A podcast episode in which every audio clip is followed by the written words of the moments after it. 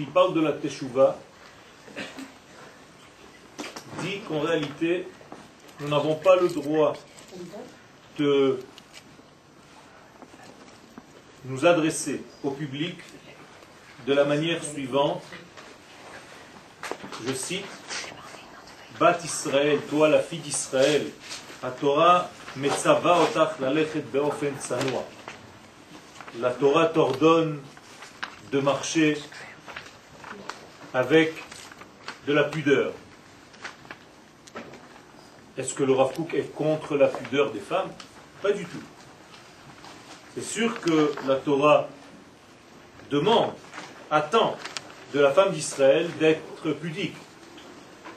Mais lorsque le Rav Kook va parler de cette pudeur, il va beaucoup plus s'adresser au sens profond de cette pudeur pour essayer de montrer combien la fille d'Israël, à l'intérieur d'elle-même, est déjà pudique et que cette pudeur n'est pas un élément étranger à son essence et qu'elle doit tout simplement écouter sa nature. Il y a une grande différence d'approche. La première qui va obliger en fait la fille d'Israël à être pudique, la deuxième qui va montrer la pudeur qui est déjà faisant partie intégrante intrinsèquement de la fille d'Israël et que le Rav Kook préconise de, d'enseigner pour faire sortir cette pudeur tout, tout simplement naturelle dans le monde du vécu. Vous comprenez que la manière de conduire est complètement différente. De la même manière, nous allons avoir une approche de tout Bishvat qui est une fête qui a été remise au goût du jour par les kabbalistes. Parce que les kabbalistes, contrairement à tous ceux qui n'étudient pas le sens profond de la Torah, ne voient pas le monde spirituel et le monde matériel comme deux mondes séparés, mais comme deux mondes différents. Il y a une grande différence entre la séparation et la différenciation des choses. Et donc les kabbalistes comprennent qu'un seul Dieu dirige l'esprit et la matière. Il n'y a pas le Dieu de l'esprit et un autre Dieu, celui de la matière. La chose paraît complètement évidente, mais ce n'est pas aussi simple lorsque l'on voit la guerre qui est menée, même de temps en temps avec des vêtements de Torah, contre le monde d'en bas, avec toutes ses valeurs. C'est-à-dire qu'il y a certains manques dans le monde religieux qu'il faut combler et que le monde non religieux peut procurer au monde religieux. Il y a quelques années, quelques dizaines d'années, dans l'un des kibbutzim en Israël, on s'est aperçu que les enfants devenaient délinquants. Alors la délinquance de l'époque, c'est qu'ils ont trouvé deux adolescents en train de fumer. Donc ils ont fait une réunion globale, pas fumer de la drogue, fumer des cigarettes. C'était déjà un degré assez élevé. Quand je dis de la drogue, c'est tout le reste. Alors ils ont fait une réunion et ils ont décidé qu'en réalité, ils sont arrivés à la conclusion que cela provenait de l'ennui de ces jeunes gens. Et donc il fallait combler cet ennui, d'abord en faisant des conférences, en invitant des gens qui allaient donner des cours.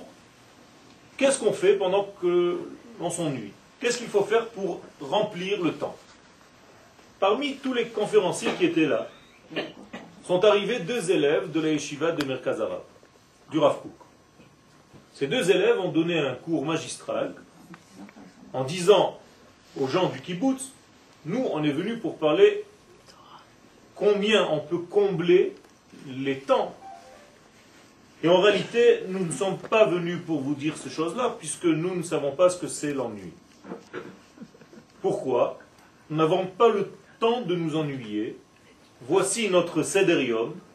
Le matin, on se lève, on s'occupe de notre tfila, on étudie, on prend un petit déjeuner, on repart étudier, Après, nous avons une tfila, nous avons encore une étude, nous avons encore un dîner le soir, un petit peu d'études et on rentre dormir. Les gens ne savaient pas trop comment appréhender, recevoir, mais ça a quand même éveillé beaucoup de questionnements.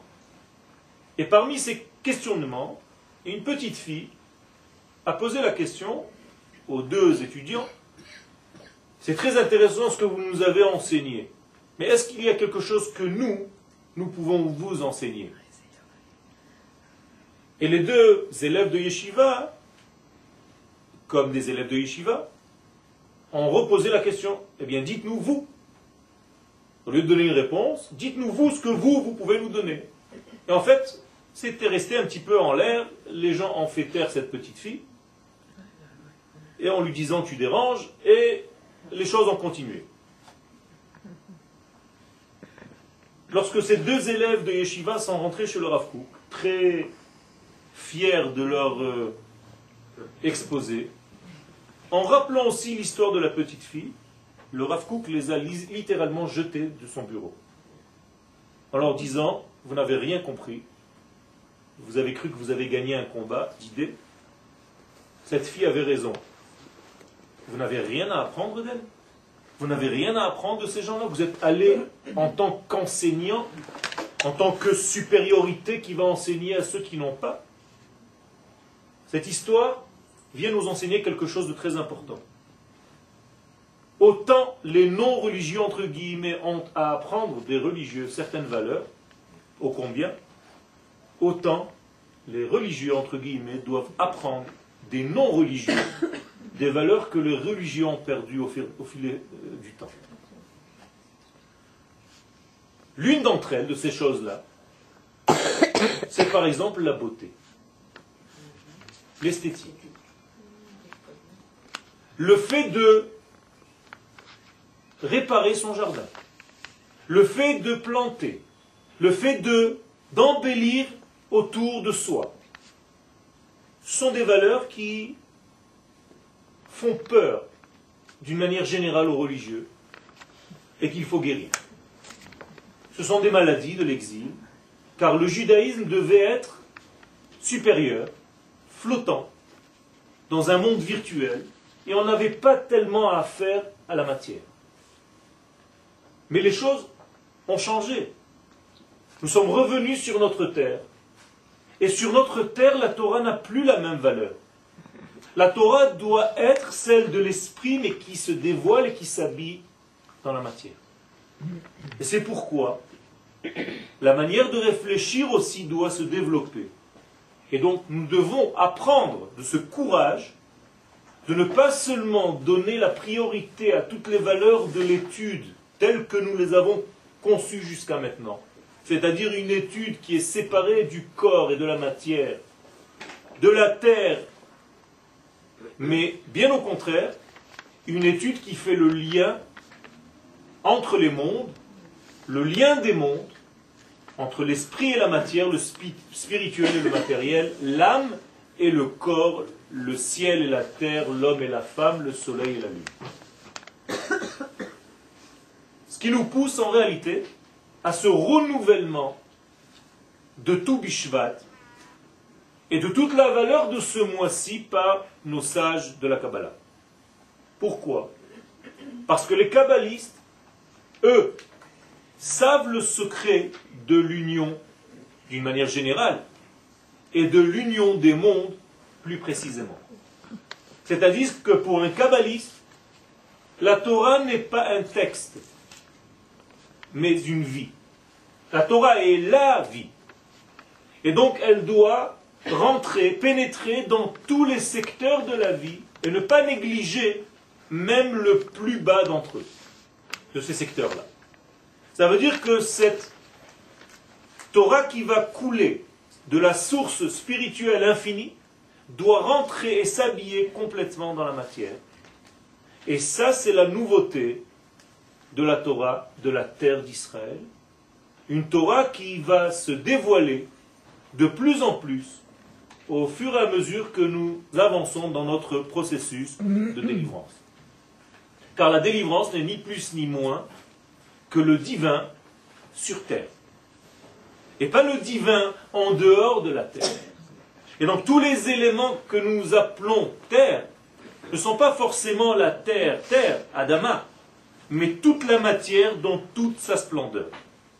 C'est-à-dire qu'à chaque fois que l'élément spirituel qui me domine et qui me dirige n'arrive pas à l'aboutissement, à un acte de générosité, de vie, de vécu, de joie extériorisée, il est encore au niveau de la Torah qui est séparée de son corps. Pourquoi je dis ça? Parce que le mois de Shvat est un mois qui a été créé lors de la création du monde, puisque l'une des facettes de la création du monde, c'est la création du temps, et que le temps nous demande un yachas, une, un rapport selon les temps qui sont devant nous. Et donc nous devons respecter le temps, car le temps vient dévoiler Akadosh Baruch l'infini béni soit-il, avec la couleur du mois dans lequel je suis. C'est pour ça que les kabbalistes du temps du Harizal, il y a 450 ans de là, à Tzfat, ont remis la fête de Toubishvat qui était inconnue jusqu'alors. On ne fêtait pas Toubishvat. On savait qu'il y avait cette date, mais on n'était pas assis autour d'une table à consommer les fruits de la terre d'Israël. Cette valeur de Toubishvat telle que nous la connaissons aujourd'hui, qui est en train de se développer, vous voyez qu'elle prend de nouvelles tournures. Il y a des instituts, des institutions qui plantent, qui s'occupent de planter des arbres. Ce sont des choses qui sont renouvelées de notre temps. Et tout ceci est en train de donner en fait à la valeur de cette fête un côté beaucoup plus collé, habillé dans la matière. Sans oublier qu'à la différence, à la grande différence avec la sortie d'Égypte, qui pour se sortir de cet exil, il fallait en fait prendre la matière et lui dire Tu me déranges. On va te mettre de côté. Ça, c'est la sortie d'Égypte. La sortie d'Égypte annule la matière, elle défie la matière, elle ne s'occupe pas de la matière, elle la met de côté pour pouvoir réaliser cette Géoula, cette délivrance du peuple d'Israël. Et c'est pour ça qu'en réalité, toute la matière paye, entre guillemets, par les plaies. Tout est frappé. Est-ce que ceci est une délivrance définitive telle que le peuple d'Israël doit la concevoir? Non. C'est un passage, peut-être un passage obligatoire dans l'histoire, mais ce n'est pas la valeur absolue de la Géoula. La valeur absolue de la Géoula telle que nous la concevons, celle de la dernière délivrance, celle que nous attendons aujourd'hui, celle que nous avons déjà commencé aujourd'hui, vous le voyez bien, c'est une Géoula, une délivrance qui respecte la matière, qui respecte notre retour vers la matière, qui respecte le divin qui s'habille dans la matière, à tel point qu'on ne le voit pas, ce divin, car il est caché dans la nature, dans les événements naturels, et ceux qui s'attendaient à une Géoula, une délivrance miraculeuse chrétienne, sont dessus. La Géoula d'Israël n'est pas une délivrance pour sauver des âmes. Elle vient tout simplement pour réaliser le divin dans la matière, dans le corps de la nation d'Israël et dans le corps de ses détails, dans son corps de la nation, sa terre, et dans tout ce qui concerne les corps dans tous les sens du terme. En Égypte, on a déjà sauvé les âmes. La sortie d'Égypte a déjà sauvé les âmes. Nous sommes dans une étape supplémentaire de devoir réaliser ces âmes dans des corps. Et ça, c'est la nouveauté de la délivrance dans laquelle nous sommes en train de rentrer de plus en plus. Et c'est pour ça que nous devons avertir les gens qui ne comprennent pas ce secret, qui risquent d'être déçus parce qu'ils attendent des choses qui sont au niveau du miracle déconnecté de la matière, quelque chose qui vienne complètement enlever, pousser la matière. Moralité, cette Géoula, dans ce petit sens, qui est obligé de négliger la matière, est une Géoula qui rassure les gens qui sont un petit peu faibles. Car les gens qui sont un petit peu faibles ne veulent pas prendre de responsabilité. Et pour ne pas prendre de responsabilité, la chose la plus facile, c'est que Dieu intervienne en nous mettant de côté. Et nous, on est assis à rien faire et on attend que ça se passe. On a grandi, mesdames et messieurs. Nous ne sommes plus à ce niveau-là, Baruch Hashem. La Géoula dans laquelle nous sommes nous oblige, en tant qu'hommes d'Israël, à participer activement à notre propre délivrance. Ceci est vrai au niveau global, national, et ceci est vrai au niveau individuel. Les gens qui attendent des miracles sans bouger, sans s'activer, parce qu'ils sont entre guillemets religieux, en réalité ce n'est pas de la religion, ou alors plutôt c'est le vrai sens du mot religieux, mais ce n'est pas du judaïsme. Nous sommes Israël, et Israël, ce sont des âmes qui descendent dans des corps. C'est comme ça, par exemple, que les sages de la Kabbalah, vous êtes sûr que c'est pour des tableaux, ça? J'ai pas l'impression.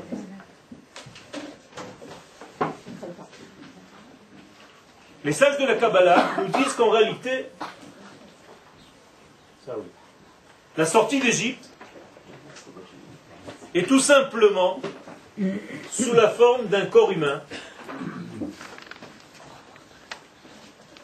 qui va prendre les degrés de l'esprit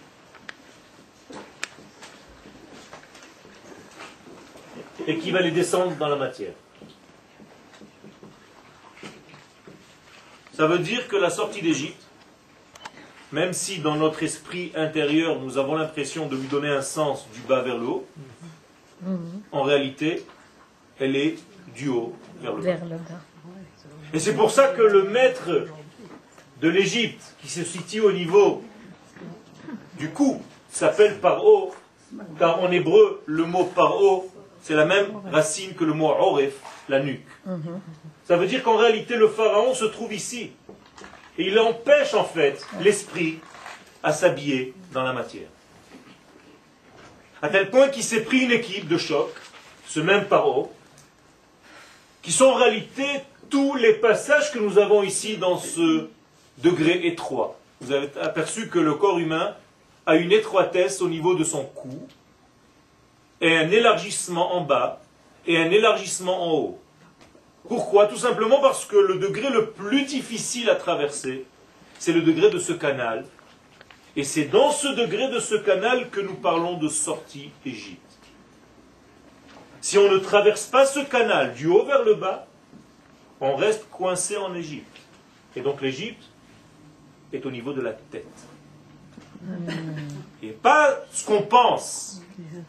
Car l'Égypte, en réalité, c'est une pensée qui n'arrive pas à se réaliser, une pensée qui n'est pas vécue, une pensée étouffée, une pensée sclérosée, qui a perdu son identité, donc qui a perdu sa direction.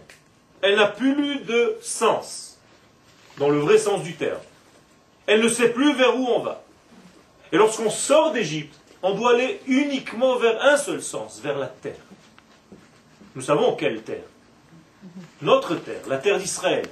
La terre où va se réaliser en fait tout cet esprit. Et donc Paro va prendre avec lui cette belle équipe de Sarah Mashkim, celui qui donne à boire, Sarah Ophim, celui qui prépare le pain, et Sarah Tabachim, celui qui mange. C'est-à-dire qu'en réalité, vous avez ici l'osophage, la trachée et, comment on dit la troisième? La, la, Les médecins. La carotide. C'est ça? Ok. Donc nous avons en réalité trois, trois éléments qui sont en réalité relatifs, ces trois éléments, à tout cet endroit qui est dans le rétrécissement des choses. Vous voyez donc comme les choses sont importantes. Et ce n'est pas par hasard que le mois de Shvat, c'est le mois dans lequel nous lisons ces parashiot de la sortie d'Égypte. Bo, Beshala, Yitro, Mishpatim. Quatre parachiotes qui en réalité vont nous donner toute l'évolution depuis la sortie d'Égypte, en sachant en réalité qu'il va falloir descendre et ne pas monter. Et c'est ça le secret. La montée dans le judaïsme n'est ni plus ni moins qu'une descente du divin sur terre. Moralité, on ne monte nulle part. On doit tout faire en sorte pour que Dieu, entre guillemets, descende. Et nous devons être en réalité dans le même sens que Dieu. Nous ne devons pas monter et lui descendre et on se rencontre quelque part au milieu. Ça n'existe pas, ces bêtises. Nous sommes des véhicules, des vecteurs de la descente de Dieu sur terre. Et donc nous devons aller dans le même sens. On doit faire descendre la lumière divine dans le monde de la matière et la dévoiler. Vous avez compris le lien immédiat avec les fruits de la terre, les fruits de tout Bishvat. Apparemment, on est en dehors de la Torah. On s'occupe de fruits, on s'occupe de manger, de consommer, on s'occupe de nature, on s'occupe de verdure. Et où est la Torah là-dedans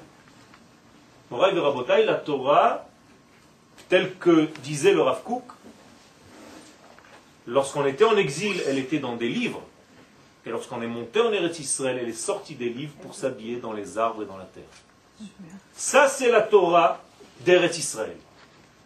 Et c'est pour ça qu'on l'appelle Torah Ha'aretz, la Torah de la terre, comme si la terre elle-même avait sa Torah. C'est pas une Torah déconnectée de la matière, mais une Torah vécue à travers, au moyen de la matière elle-même. Nous sommes bien loin d'idées spirituelles qui sont complètement différenciées à tel point d'être déconnectées. Je dis toujours et je rappelle que la Havdalah que nous faisons le Motsae Shabbat s'appelle Havdalah et pas Hafrada. Car si vous dites à un Français, traduis-moi le mot Havdalah, il va te dire on fait la différence entre Shabbat et le jour de Chol, on fait une séparation. En réalité, c'est une différenciation. Hamavdil velo hamafrid. On différencie le Shabbat du Chol, mais ils ont un lien. C'est pour ça qu'on peut parler de différence. On ne peut pas parler de différence entre deux choses qui n'ont aucun rapport. Je ne peux pas dire quelle est la différence entre un cheval et une étoile. Mais si je fais une différence entre Shabbat et Chol, c'est qu'il y a quand même un lien. De la même manière, Ben Israël, la Amim, entre Israël et les nations. Une différenciation, mais pas une séparation. Faire attention.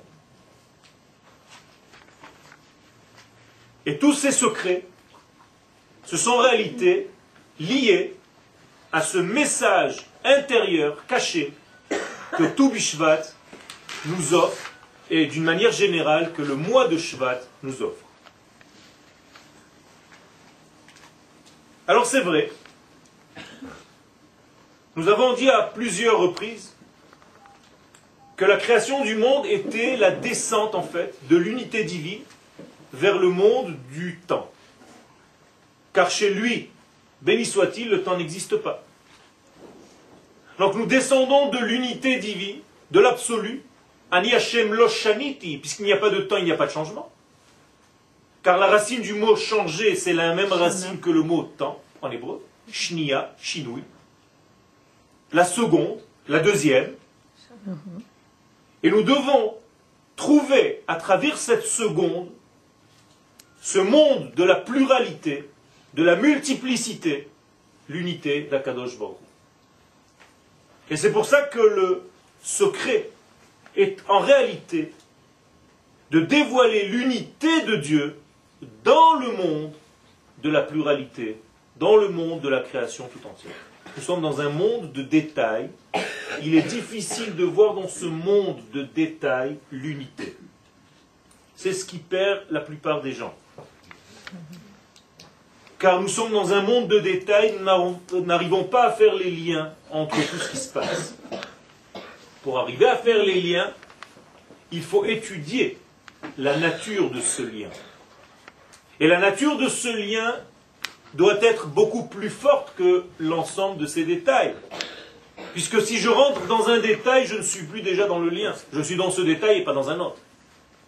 Moralité, il faut que je sois et dans ce détail et dans l'autre détail qui est juste à côté. Et dans le troisième, dans le quatrième, dans le cinquième, dans le millième, dans le milliardième, dans toute cette infinie de détails qui se trouvent dans ce monde. Je vous pose la question.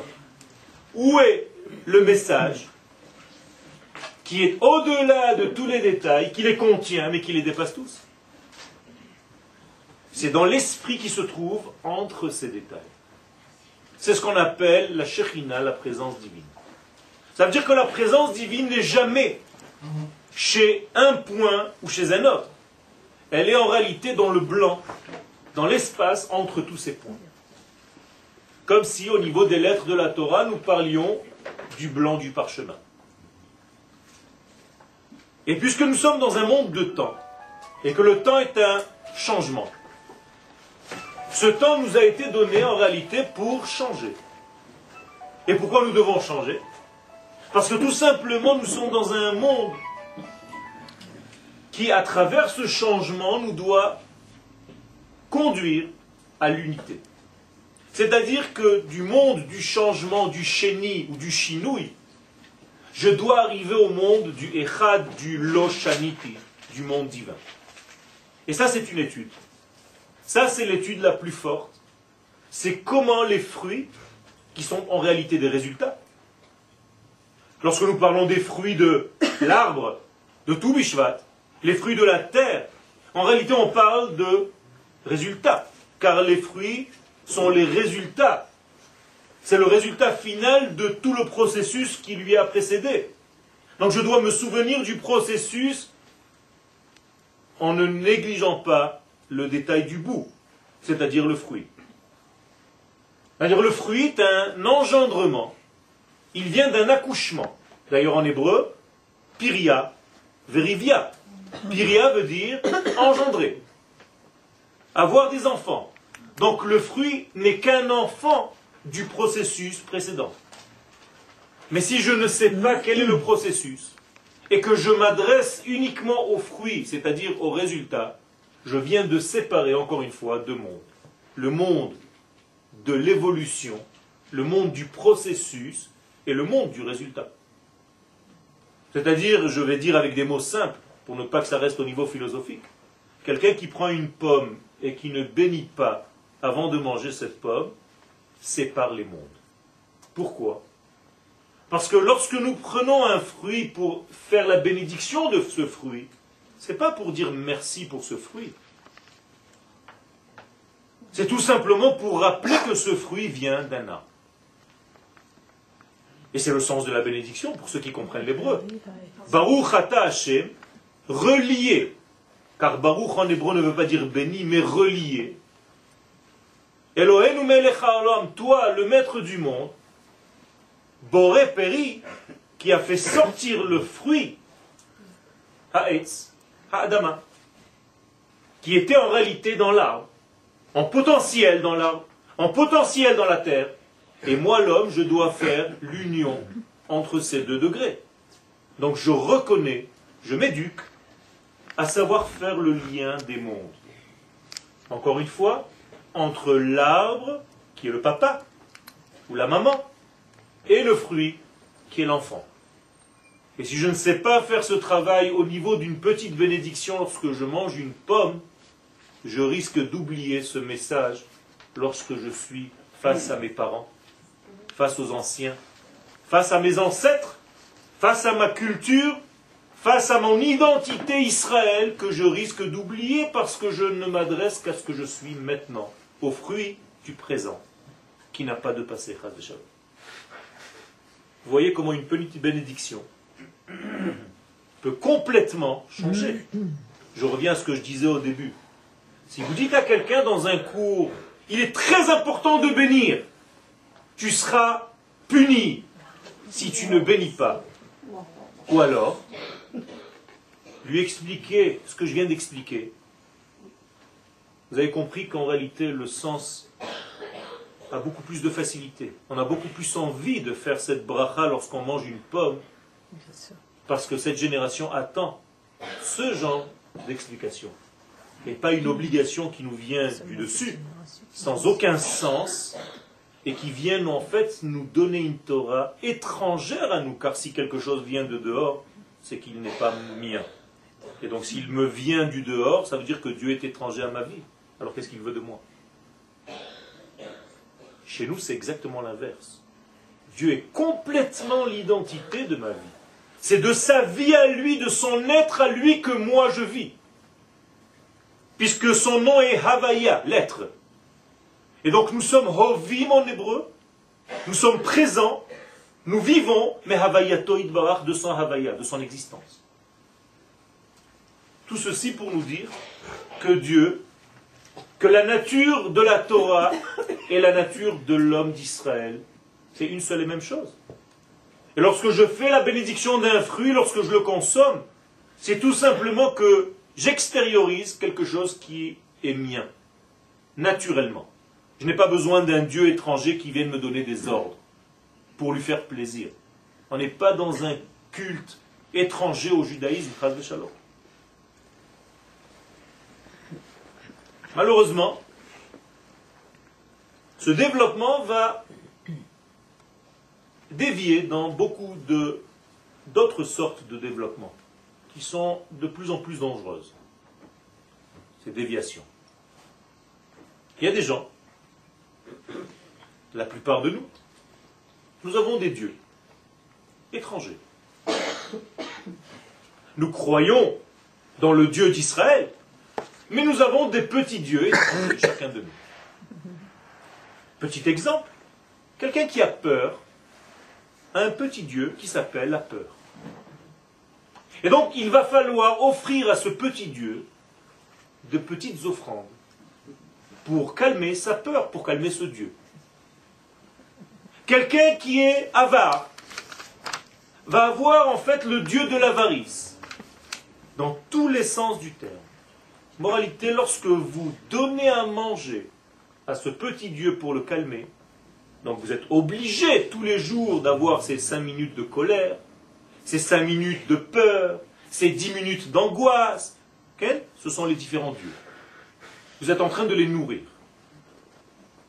Et si je calme ce Dieu, ce sont tous les films qui ont été faits jusqu'à maintenant. On apporte une offrande à ce grand Dieu.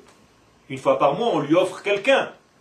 En réalité, on le fait tous les jours, avec nos petites angoisses et chacun avec ses petites maladies intérieures, qui, pour se calmer, sont obligés de faire ce travail. D'où cette déviation s'est développée du fait que nous séparons notre divinité de notre vie. Nous avons l'impression que Dieu est étranger, car l'explication que nous avons reçue n'est pas complètement étudiée, et nous avons vraiment l'impression que Dieu n'était pas ici, et qu'il est descendu un jour sur le mont Sinaï, sans rien demander à personne, et il nous a mis une Torah sur la tête, et il nous a dit, recevez-la parce que c'est moi le maître de l'univers et si vous ne la recevez pas, vous allez mourir.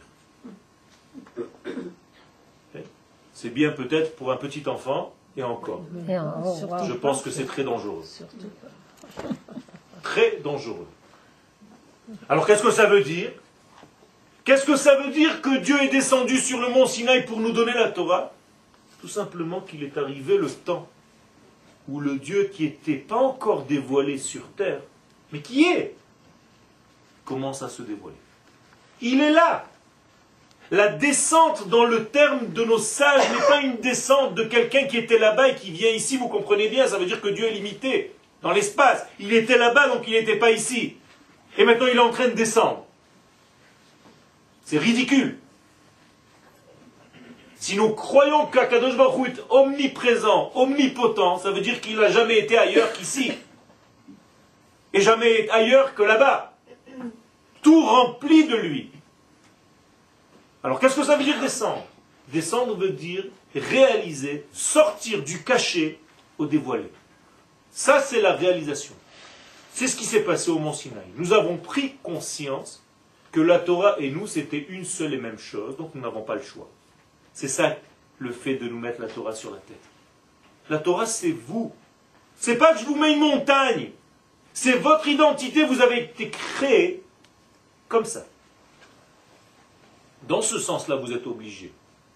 Mais, vous avez quand même la possibilité de l'étouffer. Ou de la vivre. Si vous l'étouffez, vous n'allez pas réaliser le divin qui est en vous.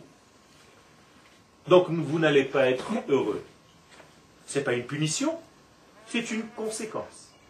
Car en hébreu, réaliser se dit les hacher. Je réalise, je certifie, et donc je deviens méouchar heureux. Celui qui certifie le divin qui est en lui vit dans le bonheur.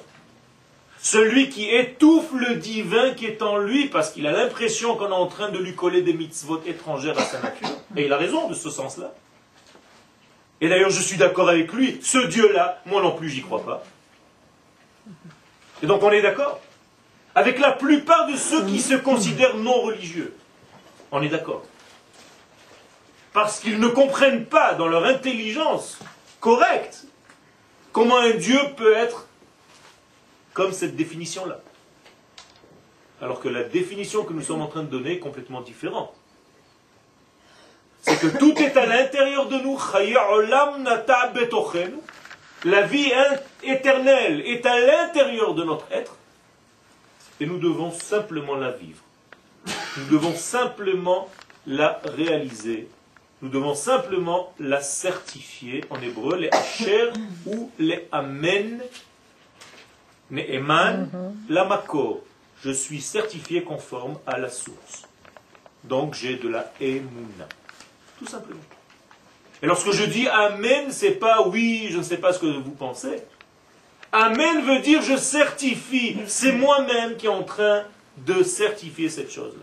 Et chaque fois que je réalise une mitzvah, en réalité, je certifie un petit peu plus le divin. Concrètement parlant, ça veut dire que j'amène un petit peu plus de lumière dans ce monde. Et un peu plus concrètement parlant, ça veut dire que les fruits de la terre vont être un petit peu plus beaux qu'hier. Et un petit peu plus concrètement parlant, ça veut dire que les gens autour de moi vont être de plus en plus heureux. Et si je veux générer le bonheur autour de moi, car finalement, si on enferme tous les livres, c'est à ça qu'on veut arriver. C'est à ce sentiment de plénitude, sans baratin, eh bien, le secret, c'est justement de réaliser le divin, car le divin qui est en nous, c'est la bonté même dans le sens le plus infini. Et donc, plus je suis divin sur terre, plus je dois devenir bon, plus je dois devenir heureux, plus je dois devenir propager le bonheur autour de moi. Amour, on a un petit peu peur de ce mot. L'amour, il ne faut pas avoir peur. Quand vous allez dans des shiurim de Shlombait, on parle de d'association de couple. Toi, tu vas verser la poubelle, elle va faire truc. Quand tu rentres à la maison, tu fais un sourire. Ça, c'est la Torah. Lorsqu'Akadosh Baruch parle, il parle d'amour. Il n'a pas honte, Akadosh Baruch de parler de l'amour d'Yitzhak pour Rivka, son épouse. Ce n'est pas une association.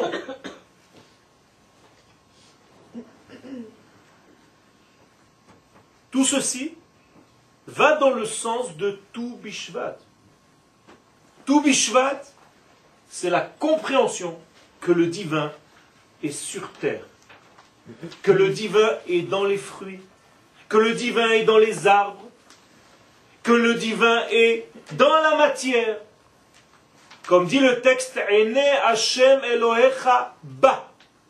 Les yeux d'Akadosh Baruch sont à l'intérieur de la terre, pas sur la terre, comme s'il regardait la terre de loin, dans la traduction française. Dieu visionne la terre avec des jumelles de son trône céleste. Pas du tout. En hébreu, les termes sont précis. ba velo aler. Ba, à l'intérieur. Ça veut dire qu'il regarde le monde, Dieu, à travers la matière, depuis la matière vous comprenez que tout est différent. Ça, c'est le secret du mois de Shvat. Ça veut dire que nous sommes, depuis deux jours, dans un monde spécial, dans un monde qui s'appelle le Chodesh Shvat, le mois de Shvat, où il va falloir faire un travail, un travail très important pour changer le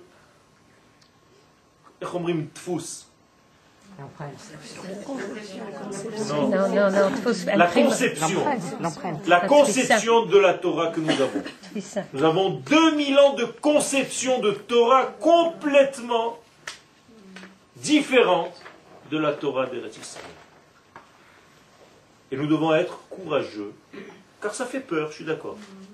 Il y a des gens même qui sont en train de m'écouter, qui se disent, il est fou. Il est en train de nous dire qu'en réalité la Torah c'est ici, alors que nous croyons que la Torah c'est dans des textes. Ça arrive. Vous avez le droit de ne pas être d'accord.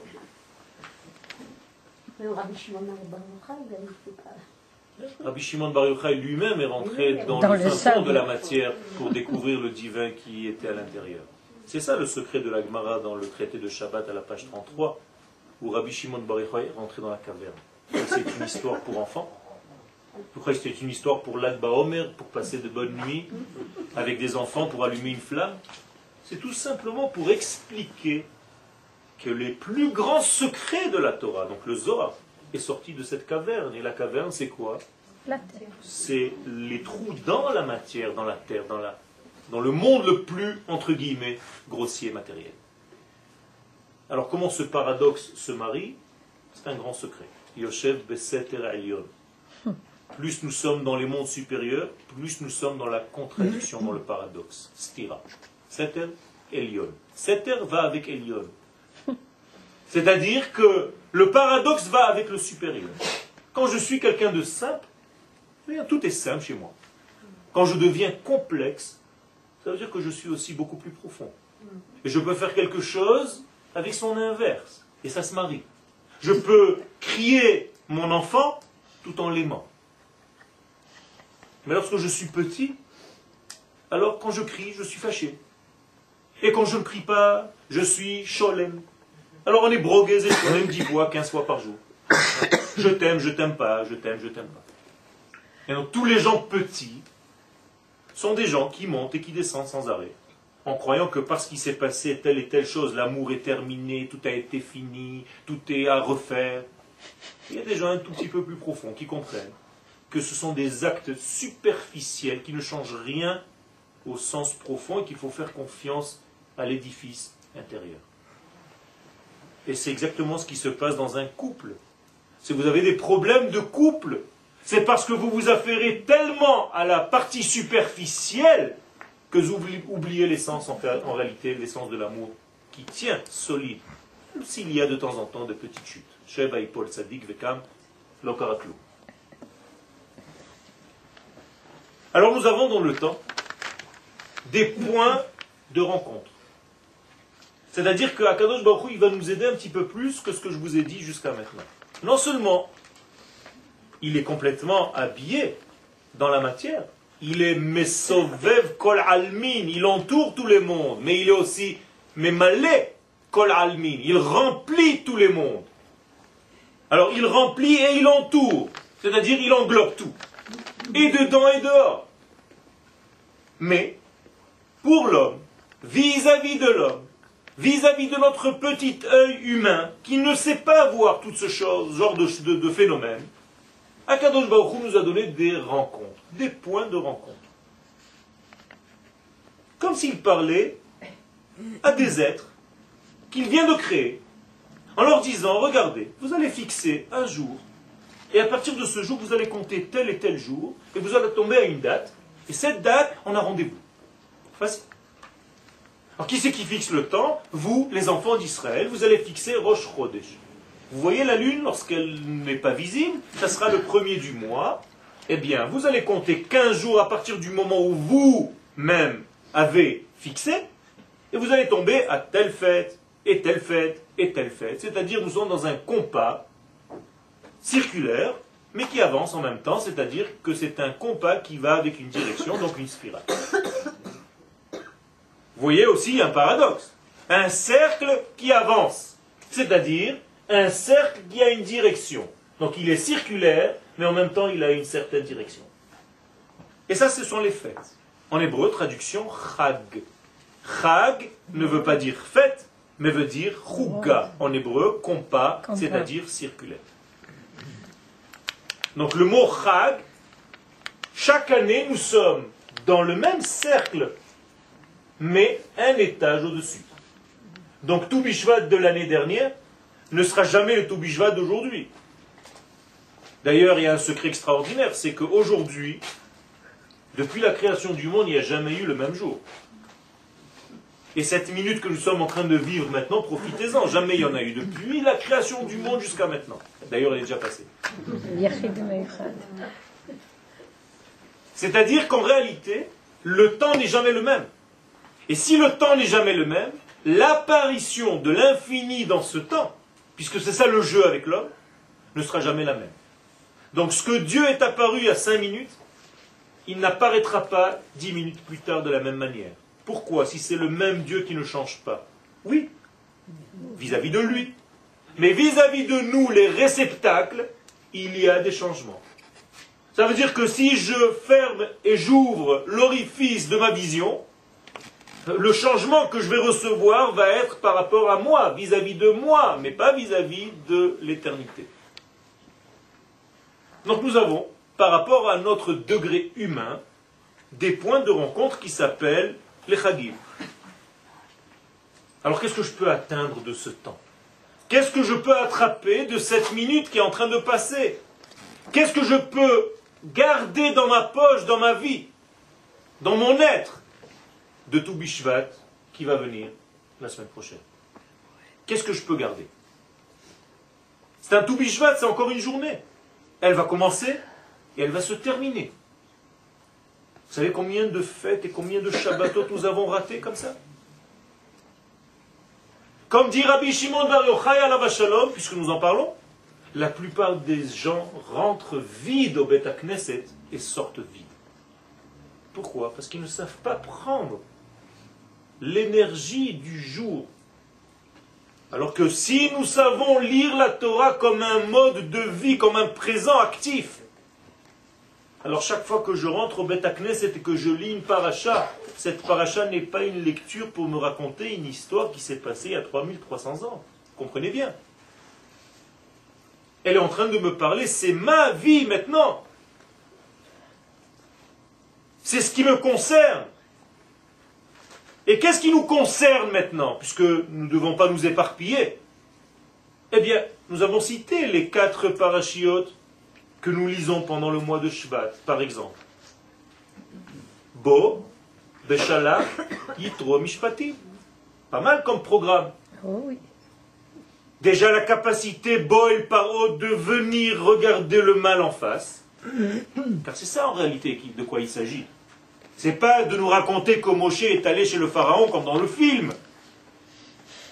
Boel Paro. Quand tu as un problème dans la vie, regarde-le en face. Et lorsque tu vas regarder ton problème en face, tu vas pouvoir faire face. Pas par hasard que cette expression. Et donc tu vas sortir, tu vas être capable de gagner quelque chose en ce face à face avec ton propre problème. Car ton problème cache en lui un gain. Et si tu ne sais pas gagner ce gain du problème que tu es en train de vivre, il n'aura servi à rien. Donc Dieu te met devant certains événements dans la vie pour que tu gagnes quelque chose.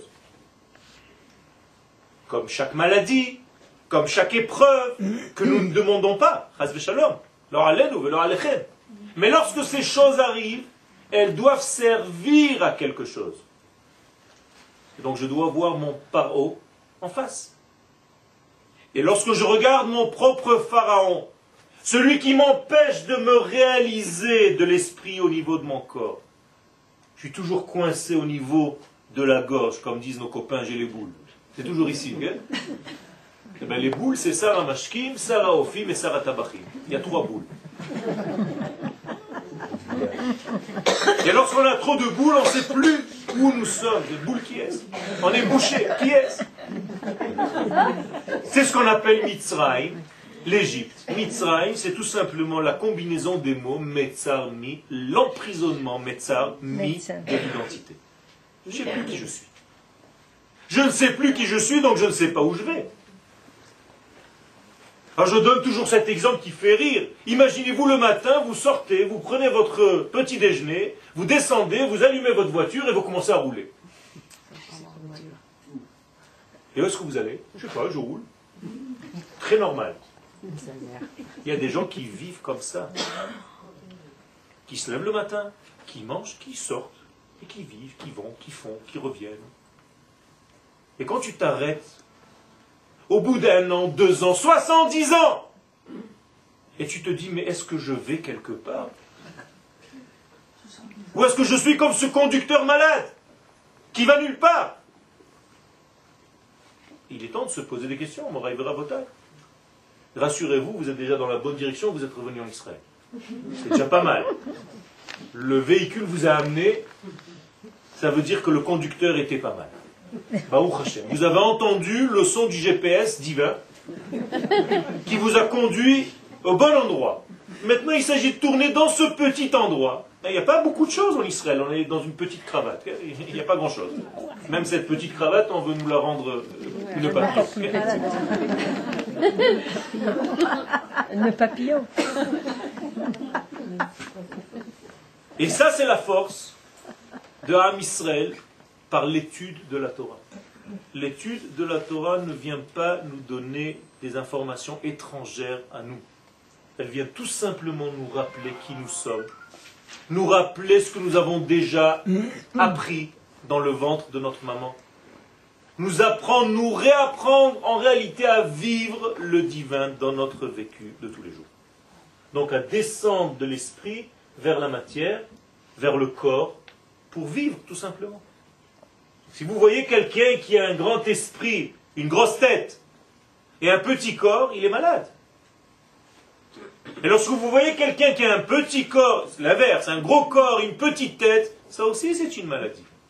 Il faut un équilibre entre l'esprit et la matière. Donc on doit sortir d'Égypte, mais on ne doit jamais l'oublier. D'ailleurs, on se fait tellement de soucis qu'on l'oublie que plusieurs fois par jour, toujours, n'importe où, Zecher Litziat Mitzrayim. Tu as tellement langui ta prison Parce que cette prison n'est pas seulement une prison. C'est là-bas où tu es né. C'est là-bas où est née la pensée qui doit être vécue. Le peuple d'Israël est né en Égypte. On ne peut pas oublier l'Égypte. C'est notre matrice intérieure. Il faut bien entendu comprendre ce que ça veut dire, mais c'est encore un cours à part entière. Et lorsque nous savons faire ce degré d'équilibre, cet équilibre entre les mondes, ce lien des mondes, alors nous devons de plus en plus équilibrer. Car la maladie, c'est être déséquilibré, comme son nom l'indique. Mhm. Et donc la guérison, c'est l'équilibre. Et donc, chercher cet équilibre fragile. Mais il est là. Car n'oubliez pas que nous devons avancer. Et lorsque nous avançons, nous sommes en déséquilibre permanent. Ça veut dire qu'il y a là aussi un paradoxe. Avancer sans tomber et ne pas rester coincé parce que tu n'avances pas. Alors tu tombes et tu te rattrapes. Tu tombes et tu te rattrapes. Ça veut dire marcher. Tu sors et tu reviens. Tu sors et tu reviens. C'est bas. C'est bas, ça va. C'est ça là. Hachem Tsevaot, le Dieu des armées, traduction minable. Hachem Tsevaot, ça ne veut rien dire, toutes ces traductions en français, c'est une catastrophe. C'est une trahison de la lumière divine.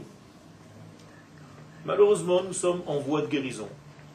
Et en voie de guérison, on a encore un petit peu, on nous donne un petit peu des drogues que nous avions l'habitude de prendre pour les shakem. Tout doucement, on continue à donner aux drogués un petit peu de drogue avec un petit minoun de plus en plus bas, jusqu'au moment où on le sort complètement de son de cette galoute de 2000 ans. Pas facile de se séparer de cette galoute. Regardez combien de monde viennent au cours de français et même pas la moitié au cours d'hébreu. Il faut faire un effort, Moraï Verabotai. C'est vrai, vous n'avez pas fait la Aliyah pour vous, vous l'avez faite pour vos enfants. C'est déjà pas mal. D'ailleurs, si les enfants devaient venir au même cours que vous, ce serait l'inverse. Là où c'est des cours en hébreu, ils seraient tous. En français, ils disent Avec tous ces mots philosophiques, machin. Sympa, vous aimez ça, la culture comme ça, machin, les mots qui planent.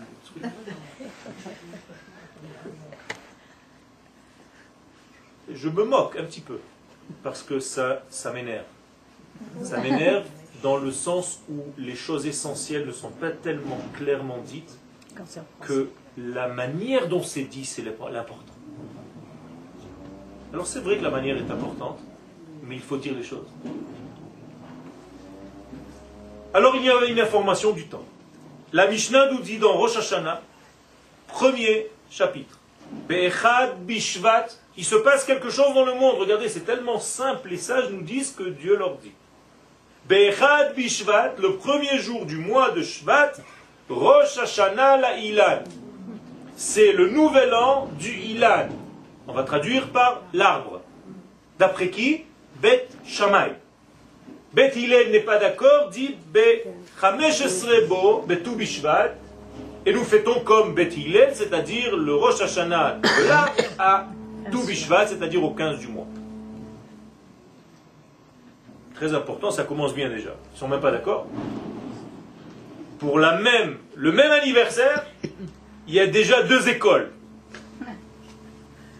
En quoi ça les gêne que ce soit premier Shvat ou Bishvat Décidons tous, faisons un seul parti religieux. Pas du tout. Marbim Shalom Baolam. va voy si un jour vous voyez tous les religieux de la même forme, avec les mêmes vêtements, la même formule. C'est une catastrophe. J'ai besoin d'avoir à côté de moi un Chabad, un Breslev.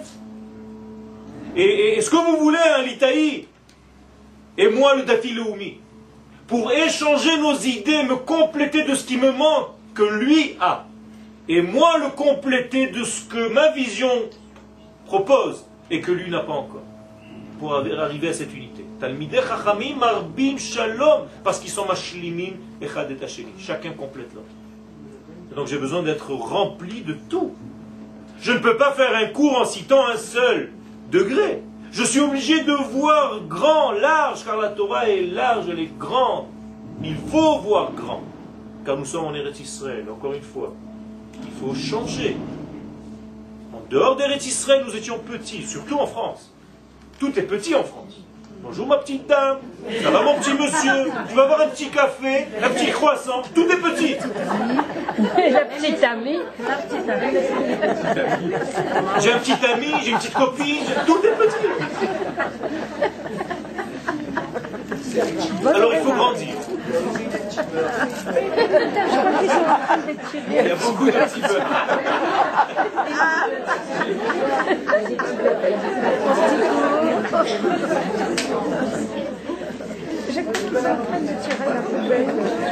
J'espère que c'est pas la moitié.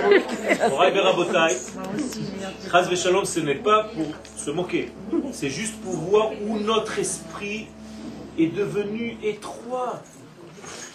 Il faut s'élargir, il faut grandir. Je veux un grand café, un grand croissant. Ma grande dame.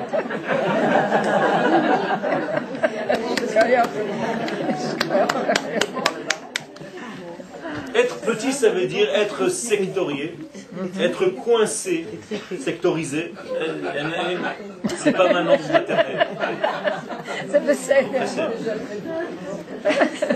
Ça passe ça passe Je fais des efforts de, comment on dit Louliane?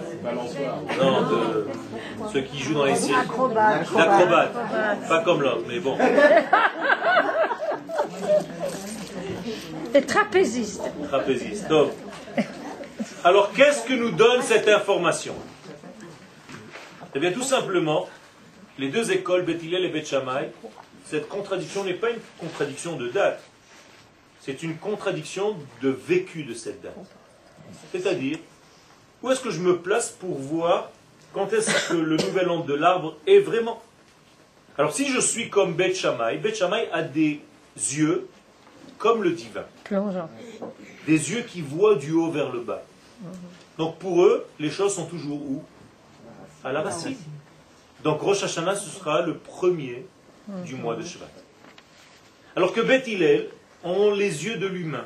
D'ailleurs, la halakha est comme eux parce que ça nous, ça nous est beaucoup plus facile. Nous sommes là lorsque nous touchons les choses.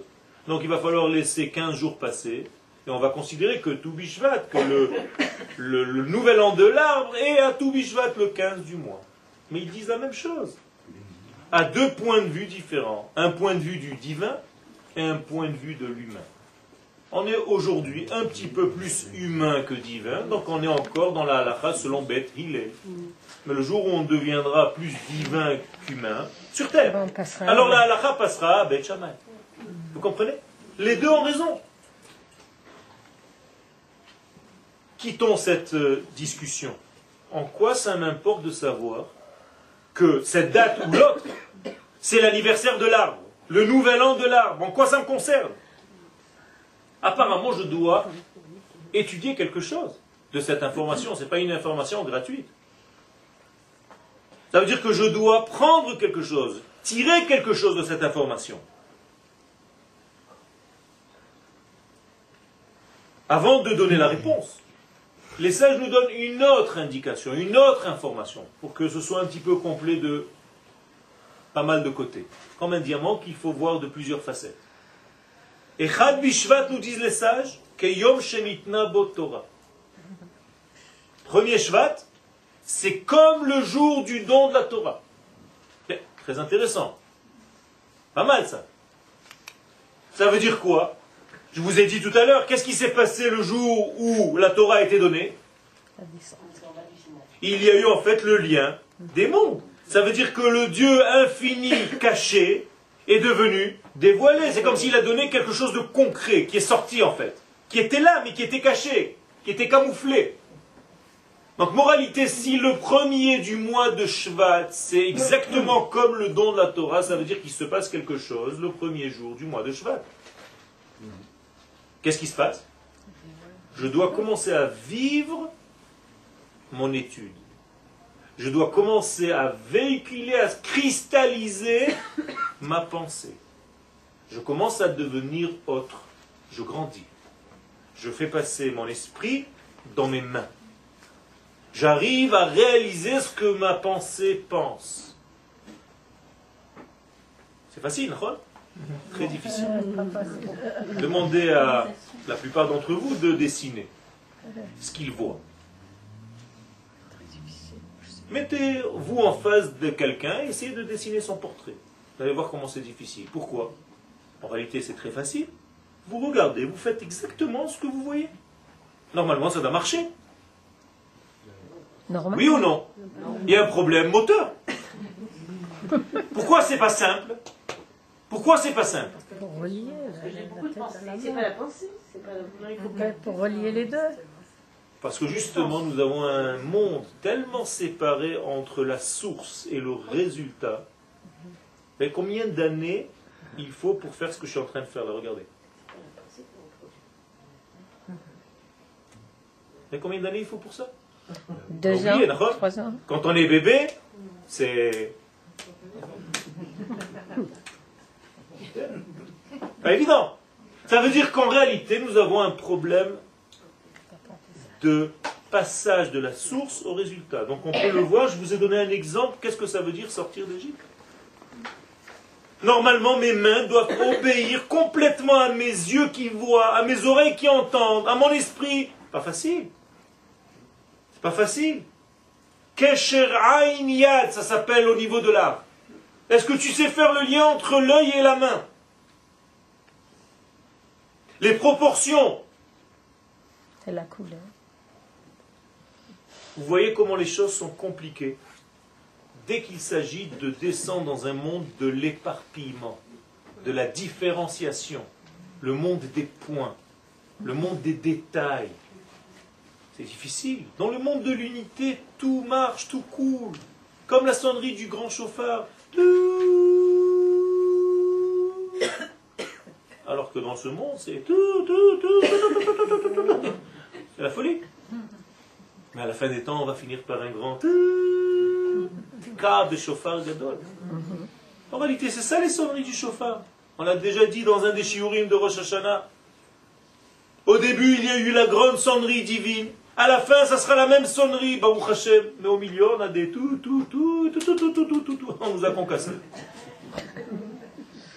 6000 ans de tout, tout, tout, tout, tout, tout, tout. Et là, nous sommes dans tout Vishvat. C'est un tout à l'intérieur de ce tout.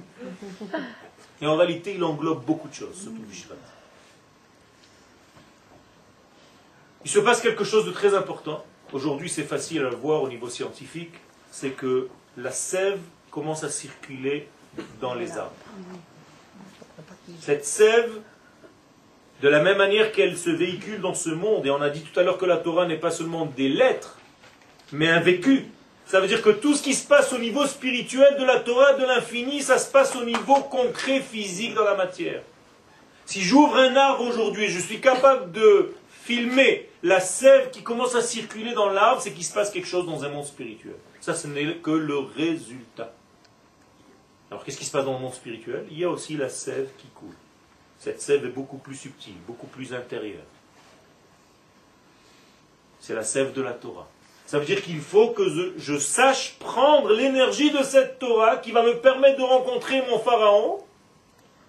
Béchalar qui va me permettre de sortir d'Égypte. Qui c'est qui me fait sortir d'Égypte d'ailleurs? Vayehi Béchalar Paro. Paro lui-même. Ça veut dire que ma, ma maladie, mon échec lui-même m'a permis de sortir. Vous avez compris ce secret? Ça veut dire qu'en réalité, c'est sûr qu'Akadosh Baruch c'est lui qui est maître de tout ce qui se passe. Mais pourquoi la Torah nous dit Vayehi Beshalach Paro et Elle aurait pu dire Vayehi Beshalach Hashem et pour nous enseigner quelque chose au niveau psychologique qui est très simple. La même épreuve, la même maladie, la même angoisse que tu as eue, c'est elle-même qui va te faire sortir d'Égypte. Si tu sais la regarder en face et travailler. En hébreu, hachlama, la guérison, ce sont les mêmes lettres que machala, la maladie. Ça veut dire que la guérison est cachée dans la maladie, qui a du mal à dire. Et lorsqu'on se découvre ce que la maladie veut dire, alors on sort. Donc, Bo, Beshalach, Yitro, Mishpatim. Qu'est-ce que c'est Yitro? Le don de la Torah. Programme extraordinaire. On a rencontré le mal, le mal lui-même, lorsqu'il est guéri, va nous faire sortir de notre prison. On va immédiatement découvrir la Torah et on va l'appliquer dans nos détails. Mishpatim. Extraordinaire. Quatre parachiotes, les quatre dans ce mois nous donnent tout le programme de notre vie. Ça vaut le coup ce mois. On a envie d'y rester. Ben c'est un mois très important, c'est un mois que les kabbalistes considèrent comme étant celui de la fin des temps. Je ne vais pas développer aujourd'hui parce que c'est un autre cours. Mais il y a un grand secret. D'ailleurs, au départ, on ne voit pas les choses clairement. Vous savez que chaque mois a quatre lettres qui le composent. Le nom de Dieu qui se dévoile. Au lieu de marquer He, je vais marquer H. H, Yud, Heyu, donc, Vav et He. Voici la combinaison qui apparaît. Au lieu du tétragramme tel que vous le connaissez, vous voyez que les choses sont un petit peu différentes. Car on ne voit pas trop comment ça avance, ça évolue. Les deux premières lettres, je vous rappelle, ici en tout cas, sont les lettres de l'esprit. Et les deuxièmes lettres sont les lettres de la matière.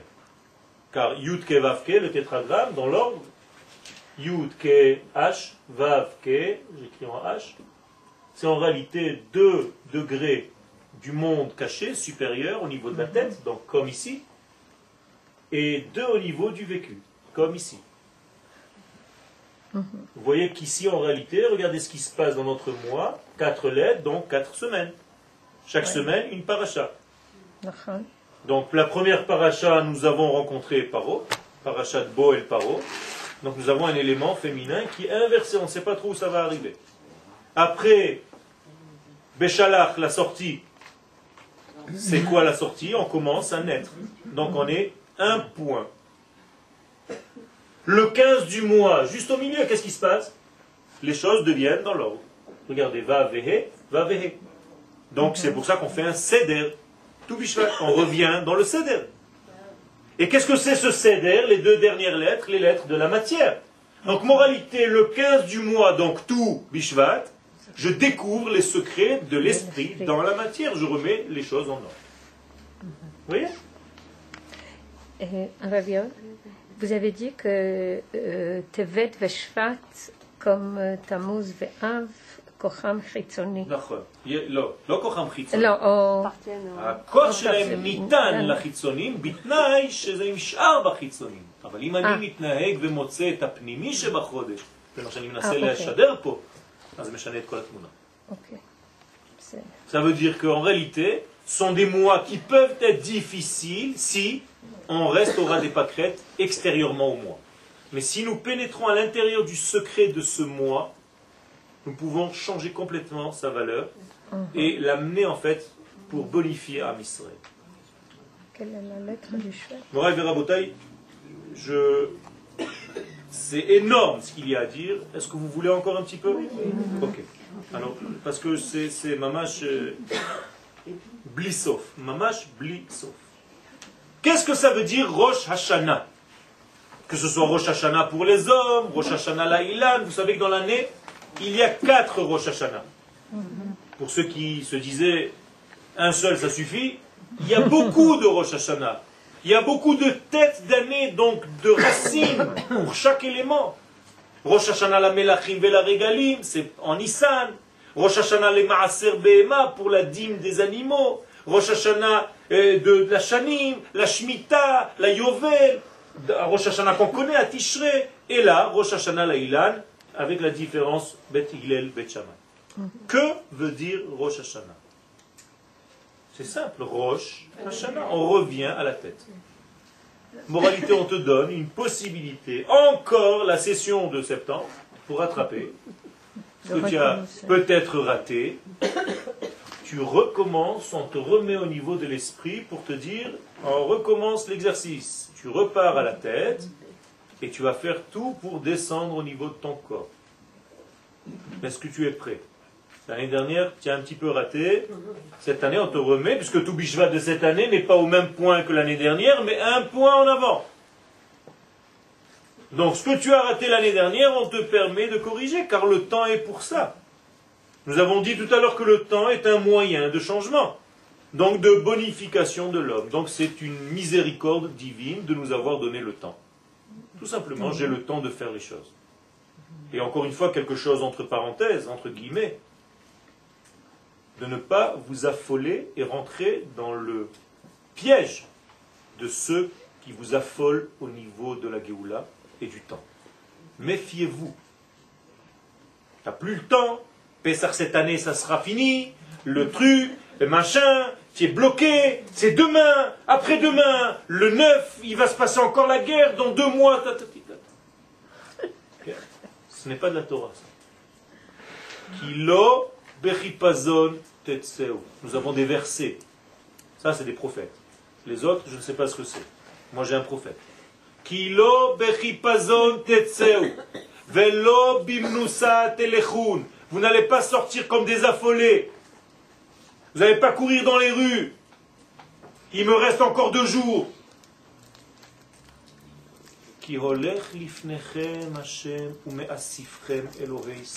Dieu est en train de marcher devant vous. Il est en train de vous rassembler tout doucement. C'est un processus. Ça ne veut pas dire qu'il faut s'endormir. Mais il faut participer à ce processus qui est étape par étape. Kim'a, kim'a. Tzav la tzav. Kav la kav. Zeir sham, zeir sham, dit le prophète. Comme le talon qui marche, vous savez, comme les japonais, les japonaises.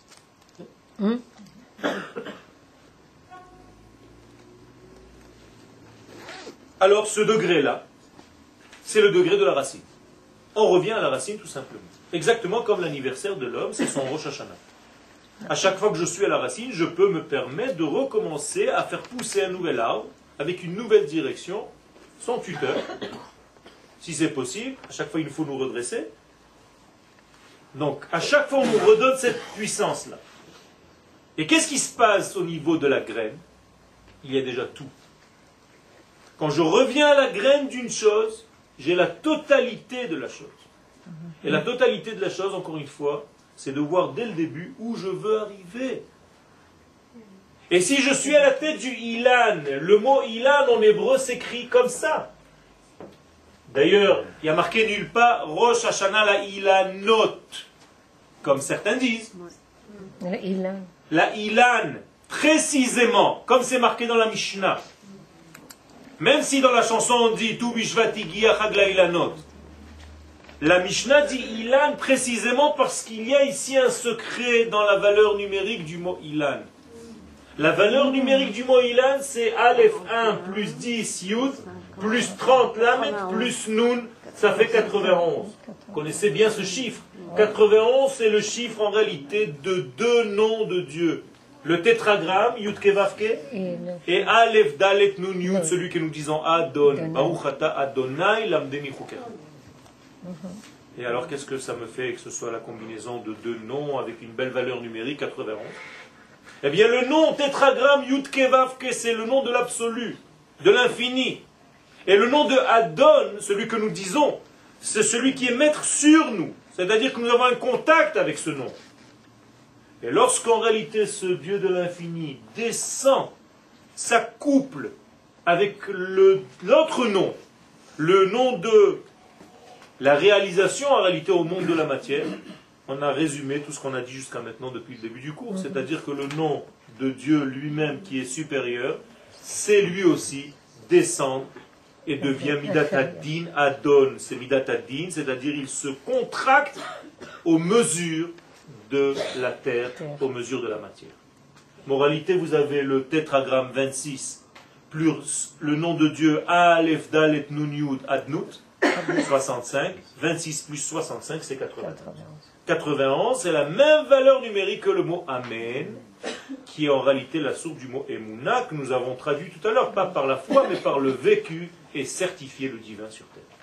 Donc si c'est Rosh Hashanah la Elan, nous avons en réalité, en une seule phrase de nos sages, résumé tout le shiur que je suis en train de parler depuis une heure et quart. Mais il faut comprendre. Et dans cette graine, tout existe. Quelle différence il y a euh, entre Ilan et Etz Alors, il y a une grande différence entre Ilan et Etz. Dans le mot Ilan, il y a déjà la réalisation. Car je viens de dire qu'il englobe et le nom supérieur, Yud Kevavke, et le nom de la réalisation, Aleph Dalet. Alors que le mot Etz est encore au niveau du potentiel, c'est pour ça que je vous ai dit tout à l'heure, Boré Peri à Etz. Je ne veux pas le Etz pour l'instant, je veux son fruit. Bien qu'au départ, la terre devait sortir un arbre fruit qui donne des fruits. Fruit. Vous comprenez maintenant le secret. Et d'ailleurs, en hébreu, c'est facile. Quand on traduit, on voit rien, mais en hébreu, Etz vient du mot Etza. C'est qu'une pensée encore. Et donc, lorsqu'on dit que Adam Arishon a mangé du Etz, et- il s'est trompé d'arbre. Il ne devait pas manger de celui-là. Alors, il a mangé en fait une mauvaise Pensée. pensée. Il a consommé une pensée qui n'était pas la vraie pensée qu'il devait avoir. Donc, il a eu une Etza différente. Il a fait, quand on dit Etz HaChaim, qu'est-ce qu'on a fait? On a relié le Etz, la pensée, à la vie. Et donc on a fait les deux. Il n'y a pas marqué Etz tout seul. Etz Achaim. Oui, mais quand tu dis Ilan, tu n'as plus besoin de dire Achaim parce que c'est déjà Achaim. Seulement si tu veux encore plus accélérer la chose. Et il y a aussi un livre qui s'appelle Ilan Achaim. Moraï Verabotai, je résume tout et on termine. Bien que nous n'avons rien fait, mais rien. Mamash. On n'a pas touché encore au secret de, de, de- du mais chaque chose, léat, léat. Rav Daka, quelle est la lettre liée au Chodesh Shvat? Le mot tzadik. ok? Tzadik et bet. Ce sont les deux lettres du mois, tzadik et bet. Nous étions dans le Aïn et dans le bet, dans le mois de Tevet, Tevet. et nous sommes dans le tzadik et le bet dans le mois de Shvat. Et tzadik, c'est en réalité l'expression de la lettre du mazal du mois, qui le mazal du mois est le verso. En hébreu, li, Dli, qui n'est pas le verso, mais le puiseur d'eau. puiseur. C'est différent. Kamouval, quand on traduit, on trahit. Ça veut dire quoi? Tout simplement que le but de ce mois de Shvat est d'arriver à la réalisation de la sortie d'Égypte. Et la réalisation de la sortie d'Égypte, c'est quoi? L'entrée en Eretz Israël. Tant qu'on n'est pas rentré en Eretz Israël, on n'est pas encore sorti d'Égypte. Qu'est-ce que ça veut dire au niveau concret de ce qu'on est en train d'étudier?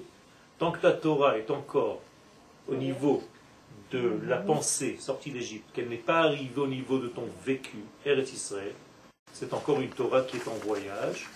Il faut la- arriver à la faire arriver sur terre. Yiratzon, que Kadosh Baruch nous aide à comprendre ce cheminement, à participer à cette descente, entre guillemets, de Dieu sur terre, à devenir nous-mêmes des vecteurs, quel shutafim associés à ce dévoilement, qui est en train de sortir de plus en plus et de se dévoiler de plus en plus, car tous nos canaux sont en train de s'élargir parce que nous sommes en train de vivre au niveau de l'Assemblée d'Israël, nous avons changé d'état.